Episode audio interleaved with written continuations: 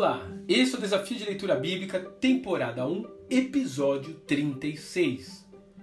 Os Edomitas. Gênesis, capítulo 36. O capítulo 35 terminou com uma rápida descrição dos descendentes de Jacó, seguida pela notificação da morte de Isaac. Dessa forma, o capítulo 36 é assim um fechamento de secção da trajetória dos patriarcas na terra de Canaã e conclui descrevendo o destino dos descendentes dos dois netos de Abraão.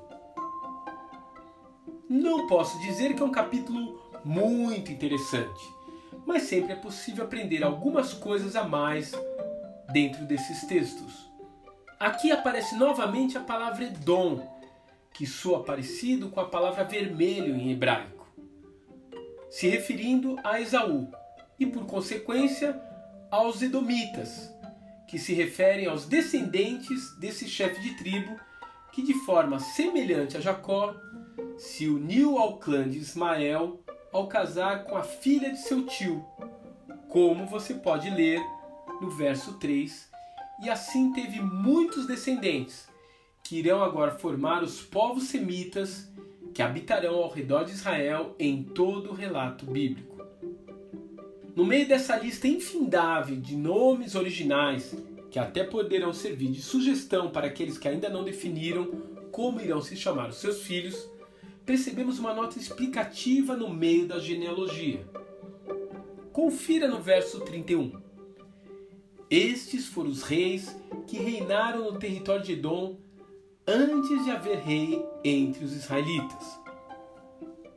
Bom, se você conhece um pouco da história dos hebreus, irá perceber que Saul, o primeiro rei de Israel, irá aparecer muitos séculos depois de Moisés. Então, essa é uma nota explicatória deixada pelos antigos escribas e rabinos do passado.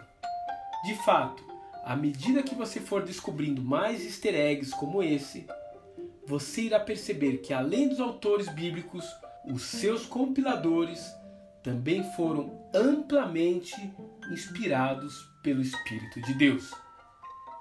Pense nisso enquanto termina esse capítulo e se prepare para iniciar a reta final até o término do livro de Gênesis.